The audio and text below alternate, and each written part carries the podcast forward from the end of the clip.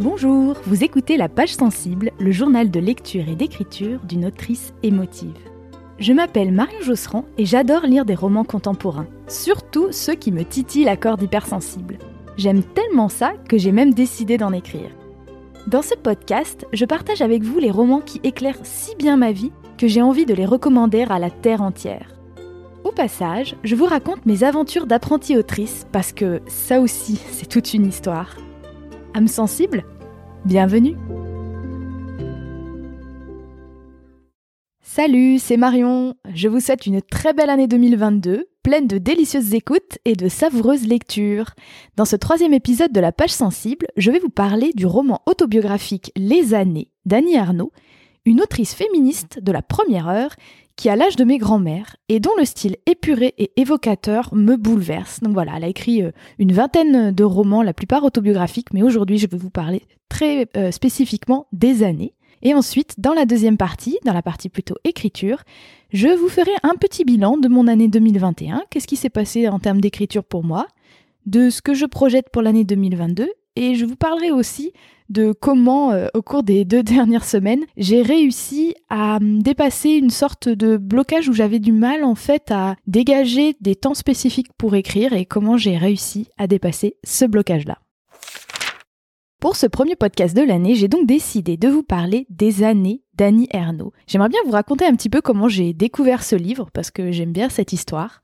Pendant presque toute l'année 2020, j'étais au Japon. J'ai passé euh, à peu près un an là-bas dans le cadre d'un visa vacances-travail.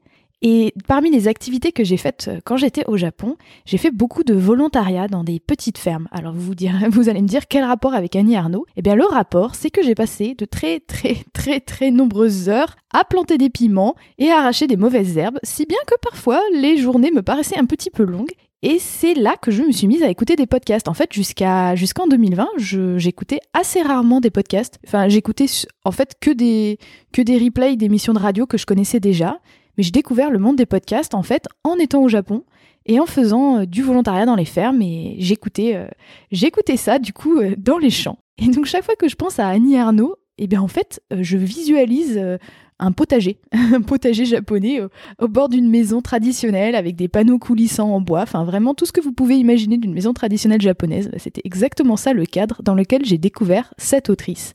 Et je l'ai découverte très précisément en écoutant le replay, le, podcast d'une émission de France Inter qui s'appelle L'heure bleue, que vous connaissez peut-être. C'est, c'est une émission quotidienne qui passe, je crois, à 20h et qui est animée par euh, Laure Adler.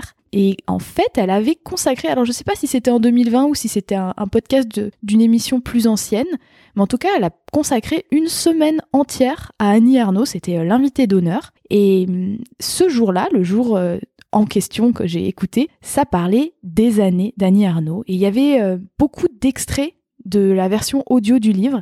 Et vraiment, j'ai été absolument emportée à la fois par les extraits que j'entendais, par le commentaire qu'en faisait Laura Adler, et aussi par l'interview d'Annie Arnaud qui parlait de sa démarche d'écriture, et qui, au moment où l'interview était enregistrée, avait déjà euh, environ 80 ans, donc pas tombé de la dernière pluie.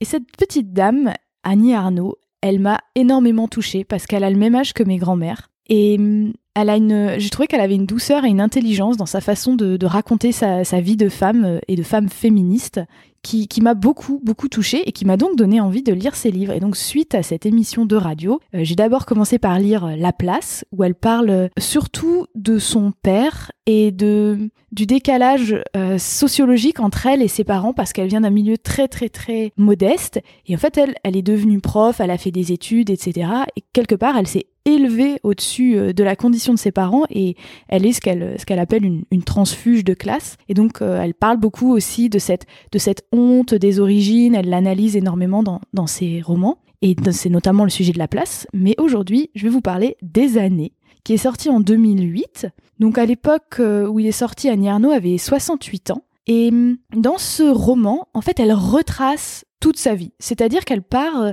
à chaque fois, elle part d'images, soit de photos d'elle, soit de, soit de vidéos, et elle nous fait une espèce de panorama. On a l'impression, vous savez, d'avoir ces, ces espèces de, d'images en, noir et blanc, de, de diapositives qui s'enchaînent sans le son et juste avec le clic, clic, clic, clic, clic, clic, clic de la machine. Et ça clignote comme ça, et on voit plein d'images qui passent très, très frappantes, très poignantes. Et elle nous raconte comme ça sa vie de femmes, mais en fait, en même temps, elle nous raconte la vie de toutes les femmes qui sont nées en 1940. Euh, c'est une espèce de fresque sociologique, et dans un roman qui est pourtant pas très gros. Hein. Quand je raconte ça, on a l'impression d'avoir euh, la comédie humaine face à nous, 3000 mots, etc.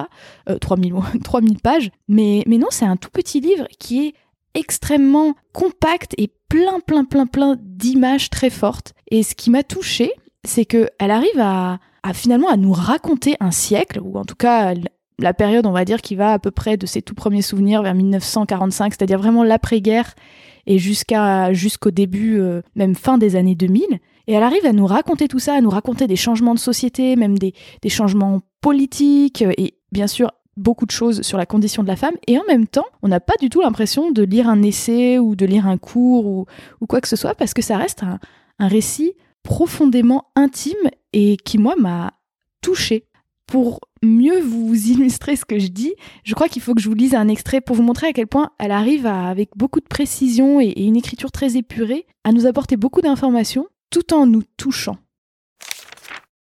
J'ai eu beaucoup de mal à choisir un extrait à lire euh, des années parce qu'en fait, je trouve l'intégralité du livre euh, magistralement écrite. Alors, euh, on rappelle, hein, c'est, je crois, je vais pas dire de bêtises, mais c'est au moins le 15e roman qu'elle a qu'elle a publié.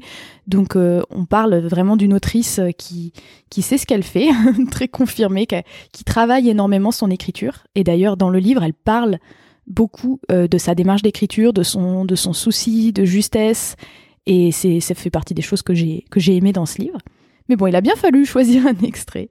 Du coup, voici un extrait qui est à peu près, euh, qui est à la page 124, donc à peu près à la moitié du roman. Je vous disais, il n'est pas très long. Et où Annie Arnaud n'a pas encore euh, divorcé. Et donc, elle est un petit peu euh, ce cliché de la femme mariée, deux enfants, bien rangés. Et elle nous raconte ça. Et je tiens à préciser que c'est à la troisième personne, parce que Annie Arnaud a fait le choix de raconter son histoire à la troisième personne parce que finalement, c'est pas que son histoire à elle qu'elle raconte, mais comme je le disais tout à l'heure, en fait, elle raconte l'histoire de toutes les femmes de sa génération. C'est pas, c'est pas quelque chose qu'elle prétend, mais en tout cas, c'est vraiment moi ce que j'ai ressenti en le lisant. Selon les critères des journaux féminins, extérieurement, elle fait partie de la catégorie en expansion des femmes de 30 ans actives, conciliant travail et maternité, soucieuses de rester féminines et à la mode. Énumérer les lieux qu'elle fréquente dans une journée, collège, carrefour, boucherie, pressing, etc., ces trajets dans une mini-Austin entre le pédiatre, le judo de l'aîné et la poterie du cadet, la poste, calculer le temps dévolu à chaque occupation, cours et corrections, préparation du petit déjeuner, des vêtements des enfants, du linge à laver, du déjeuner, courses, sauf le pain, c'est lui qui le rapporte au retour du travail, ferait apparaître un partage apparemment inégal entre le dedans et le dehors de la maison, le travail salarié, deux tiers, et le travail domestique, y compris éducatif, un tiers, une grande diversité des tâches, une importante fréquentation des lieux de commerce, une absence quasi totale de temps mort. J'espère qu'avec ce petit extrait, j'ai réussi à vous donner un aperçu de l'écriture moderne que moi je trouve fulgurante de cette Annie Arnaud, qui est très épurée. Elle a, écrit un essai sur euh, l'écriture qui s'appelle L'écriture au couteau, et je trouve que le titre est assez bien trouvé. Et d'ailleurs, je n'ai pas encore lu ce livre, mais je compte bien le faire et j'anticipe cette lecture euh, hmm, comme à l'idée de manger un bon gâteau. Quand j'ai découvert ce livre et que j'ai vu qu'Annie Arnaud était née en 1940, qu'elle était, qu'elle avait fait des études pour euh, sortir de la condition très modeste dans laquelle elle avait grandi, j'ai tout de suite pensé à mes deux grands-mères. Et je l'ai offert euh, à l'anniversaire de ma petite mamie, qui est vraiment née précisément la même année qu'Annie Arnaud. Et j'étais extrêmement touchée et même bouleversée par sa réaction. C'est-à-dire que elle m'a dit qu'elle le lisait le plus lentement possible parce qu'elle savourait cette lecture. Et elle m'a dit, mais ma chérie, c'est incroyable. Ce qu'elle raconte dans ce livre, c'est ma vie. Ce qu'elle dit, c'est ma vie. Et ça m'a, ça m'a beaucoup touchée euh, de voir que, que Annie Arnaud a arrivé à, oui, en racontant son expérience très personnelle, mais finalement à raconter l'expérience de, toute une génération. Une dernière chose à préciser sur mon expérience de cette lecture des années d'Annie Arnaud, c'est que, en général, moi j'aime bien avoir deux livres en même temps. C'est-à-dire que j'ai des livres du matin et des livres du soir. Ou en tout cas, à un moment donné, j'ai un livre pour le matin et un livre pour le soir que je vais pas forcément commencer et terminer en même temps. Mais il se trouve que pendant que je lisais les années d'Annie Arnaud, eh bien je lisais, euh, donc je le lisais le soir dans mon lit. Eh bien le matin, quand je buvais mon petit thé du matin, je lisais quelques pages de Madame Bovary de Flaubert. Alors ce livre m'est arrivé tout à fait par hasard entre les mains. Je l'ai emprunté à ma sœur, je l'avais trouvé dans sa bibliothèque. Et je me disais tiens, euh, ça parle, euh, ça parle d'un récit de vie de femme. Euh, pourquoi pas jeter un coup d'œil Mais je me disais ça va sûrement être ennuyeux à mourir et je vais probablement abandonner au bout de 20 pages. Parce que en fait j'avais jamais lu de, de livre de Flaubert eh bien, que nenni, euh, figurez-vous que j'ai vraiment beaucoup, beaucoup apprécié ma lecture de Madame Bovary, à ma grande surprise, hein, vraiment, je m'attendais pas à aimer. Et je crois que je l'ai d'autant plus apprécié que je le lisais en même temps que les années. Et je, vraiment, je voyais un nombre incroyable de parallèles entre ces deux livres.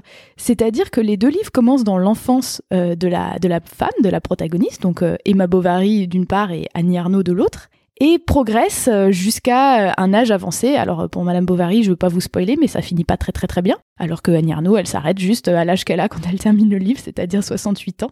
Et hum, vraiment, j'ai retrouvé des, similitudes qui m'ont qui m'ont frappé. Je pense pas que ce soit volontaire de la part d'Annie Arnaud. Je pense que c'est juste bah, que les deux livres finalement traitent d'un récit de vie complet, mais qui est aussi le reflet d'une époque et le reflet des mœurs de l'époque, c'est-à-dire que c'est vraiment un roman de, de mœurs, hein, euh, et qui parle aussi de la femme qui étouffe dans une condition qui lui est imposée, et ces deux femmes qui essayent de, de, de, s'émanciper, de, de, de, devenir actrices de leur vie, de, vraiment de résister comme elles le peuvent face à un système qui les écrase et qui par moments en ressentent une sorte de spleen. C'est vrai que j'ai pas choisi de vous lire ce genre d'extrait-là de Annie Arnaud, mais il y a des moments où elle raconte euh, sa perte de sang. Ça se dit, mais qu'est-ce que c'est que cette vie que je suis en train de mener? Et là, je vous ai choisi un passage où on parle un peu de la, charge mentale, etc., et du, du, travail non rémunéré des femmes à la maison, euh, surtout à cette époque-là.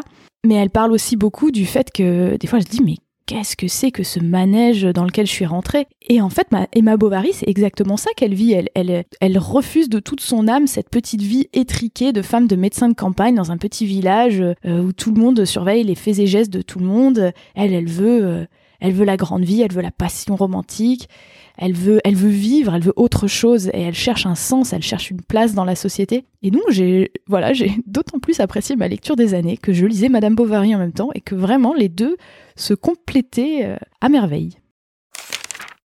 C'est l'heure de la partie écriture de cet épisode, et comme promis dans le dernier épisode, je vais vous faire un petit bilan de mon année 2021.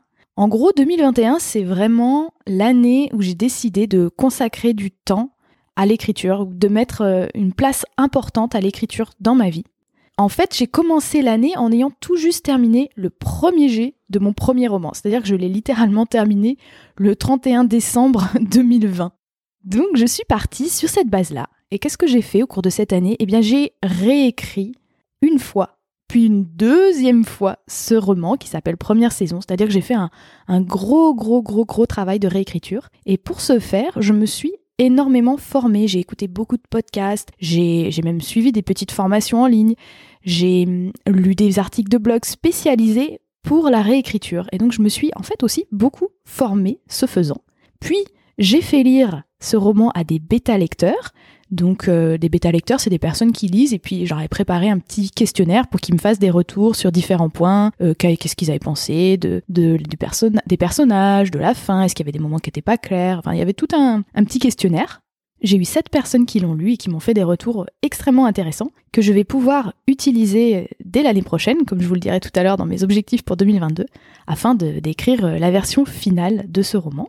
En plus euh, donc de, ce traitement que j'ai fait euh, de mon premier roman, donc première saison, j'ai également euh, préparé au cours de l'été mon deuxième roman, L'année nouvelle, celui que je suis euh, en train d'écrire actuellement. Donc quand je dis travail de préparation, c'était à la fois du brainstorming, rassembler mes idées, vraiment en fait c'est un processus euh, qui est très très très créatif où je jette plein d'idées, je me demande quel genre d'histoire j'ai envie d'écrire, je fais des fiches personnages, j'invente euh, la vie de ces personnages, leur nom, leur apparence, leur euh, leurs faiblesses, leurs besoins, leurs leurs démons, leurs secrets, etc. Et suite à ce gros travail de préparation, j'en ai tiré un plan très détaillé, parce que moi j'aime bien les plans détaillés quand j'écris. Et ensuite, euh, pendant le mois de novembre, j'ai très très très activement euh, écrit euh, mon premier jet. Alors j'ai écrit à peu près, à l'heure qu'il est, la moitié du premier jet. Je suis vraiment au milieu de, mon plan détaillé. Ça représente déjà bien 60 000 mots. Donc 60 000 mots, ça pourrait déjà être considéré comme un roman. C'est-à-dire que quand ce premier jet sera terminé, il devrait être assez grassouillé et il faudra certainement que je lui fasse faire un petit régime lors de la réécriture. Et j'en viens donc à mes objectifs pour 2022. Eh bien pour 2022, je vais continuer à m'occuper de mes deux romans. Donc le premier, première saison, je vais en faire une version finale. Peut-être même qu'il faudra que je fasse deux passages, c'est très probable, pour pouvoir euh, y intégrer tous les commentaires que m'ont fait mes bêta lecteurs et puis aussi quelques réflexions que j'ai eues entre temps parce que pendant que j'écris le deuxième roman, évidemment, les personnages du premier continuent à vivre avec moi. Et de temps en temps, j'ai, une fulgurance, je dis, oh là là, mais à la prochaine réécriture, il faudra absolument faire ça. Et hop, je le note sur un petit carnet. Donc voilà, je voudrais, euh, pour 2022, produire la, version finale de ce manuscrit. Et puis bien sûr, bah, je vais m'occuper euh, de mon petit euh, manuscrit qui est en cours, l'année nouvelle, donc mon deuxième roman. Déjà, faut que je termine le premier G. J'aimerais bien le terminer d'ici la fin de l'hiver, ça serait bien. Comme ça, je peux, je peux passer à une phase de correction euh, au printemps. Et j'aimerais bien également arriver à, à, le faire des réécritures parce que un premier jet, euh, c'est, c'est toujours un, une horreur, hein, c'est toujours un, torchon. Donc lui faire subir les, réécritures nécessaires pour pouvoir l'envoyer à des bêta lecteurs et refaire le même processus que pour le premier, c'est-à-dire avec un petit questionnaire, etc., etc. Et installer un petit roulement comme ça qui fait qu'à peu près euh, que j'arrive à écrire et à réécrire et à faire lire et à corriger à peu près un roman par an. Ce serait, ce serait mon idée. Et donc si je suis cette logique, eh bien j'aimerais bien à l'été commencer à réfléchir à mon troisième roman. Bon, j'ai déjà plein d'idées, mais choisir un thème. Peut-être d'ailleurs que que je vous solliciterai au moment de choisir le thème si jamais j'hésite entre plusieurs. On verra. J'aimerais bien, j'aimerais bien arriver à vous inclure euh, dans mon processus euh, d'une manière ou d'une autre. Peut-être que, peut-être que je vous solliciterai pour le choix des titres aussi parce que pour l'instant c'est des titres de travail et à un moment, il faudra bien leur donner un titre un peu plus définitif. Donc voilà mes, mes petits objectifs pour 2022 qui restent euh, assez vagues parce que c'est quand même un processus créatif. Donc même si j'essaye de me donner des objectifs un petit peu chiffrés parce que ça me motive, euh, c'est pas quelque chose que c'est pas un processus que je maîtrise voilà à 100%. Je fais de mon mieux mais voilà, je me donne quand même de la de la souplesse. Et bien sûr aussi en 2022, j'aimerais continuer à faire ce podcast, développer mon petit blog qui va avec et puis aussi euh, la newsletter que j'ai lancée pour aller avec le podcast et le blog. Voilà, voilà mes objectifs pour 2022. Et pour terminer cette petite page écriture, je voulais vous parler de quelque chose que j'ai mis en place récemment, là, depuis euh, que j'ai fait ma petite rentrée de janvier. Parce que, en gros, j'ai été euh, très fatiguée en décembre à cause du, Covid, hein, comme j'ai eu le Covid malgré la vaccination. Et j'ai perdu, entre guillemets, presque deux semaines où vraiment j'étais très fatiguée. Et en plus, après, ça s'est enchaîné avec Noël, les fêtes, etc., où j'ai pris quelques jours de vacances. Ce qui fait que j'ai très peu écrit en décembre. Et donc, j'étais assez frustrée à la rentrée de janvier de me dire, ouh là là, à ce rythme-là, je vais jamais le terminer ce premier jet. Et ce que j'ai fait, c'est pour dépasser, parce que ça me faisait un petit peu peur, du coup, j'avais un petit peu le blocage de la rentrée de me dire, ouh là là, va falloir s'y remettre, c'est difficile ce que j'ai fait, c'est que je me suis bloqué des créneaux de deux ou trois heures dans, dans mon agenda. Et quand je le pouvais, j'allais même à, la bibliothèque pendant, euh, ouais, j'y suis allée plusieurs fois, trois heures d'affilée. Et j'y allais avec mon cahier, parce que ce premier jet, je l'écris à la main, avec mon cahier et mon stylo, et rien d'autre, pas d'ordi, pas de distraction. Et allez, maintenant, t'écris. Et sur le moment, en général, j'étais là, oh, j'ai pas d'idée, je sais pas, non, pourquoi, pourquoi je fais ça? Et en fait, euh, il y avait toujours un petit quart d'heure de battement comme ça. Et puis après, je me mettais à écrire. Et en fait, j'ai pu vérifier quelque chose que j'ai entendu dire souvent par des auteurs euh, professionnels, c'est qu'en fait, c'est pas quand on se sent inspiré qu'on écrit forcément les meilleures choses. C'est-à-dire qu'en fait, écrire, c'est c'est une activité un peu comme une autre et que si on s'y met, bah ça vient. C'est-à-dire qu'il faut commencer et puis après ça coule. Et là, j'ai pu le vérifier, c'est-à-dire que j'ai vraiment très bien écrit cette semaine, je suis ravie, et j'ai l'impression que bah, j'ai trouvé un bon moyen de d'écrire même quand j'ai l'impression que je suis pas inspirée, et en fait, une fois que je m'y mets, bah ça vient, ça coule. Surtout que j'ai un plan détaillé, donc je, suis mon plan détaillé. Donc voilà, c'était très satisfaisant vraiment d'arriver à écrire toute la semaine et j'espère que je vais pouvoir bien continuer comme ça euh, pendant l'hiver afin de terminer ce premier jet. Merci d'avoir écouté cet épisode 3 de la page sensible. Si vous avez lu d'autres œuvres d'Annie Arnaud que vous aimeriez me recommander ou si vous voulez réagir à cet épisode, n'hésitez pas à aller sur mon blog marionjosseran.fr, ça s'écrit Marion J-O-C-E-R-A-N.fr, parce que j'essaye pour chaque épisode de sortir un petit article de blog, donc vous trouverez une page consacrée à cet épisode et vous pouvez me laisser un petit commentaire me dire ce que vous en avez pensé, ou si ça vous a fait penser à un autre livre que vous avez adoré, ou si vous, vous comprenez pas pourquoi j'aime ce livre parce que vous l'avez détesté. Je serai ravie de vous lire et de vous répondre.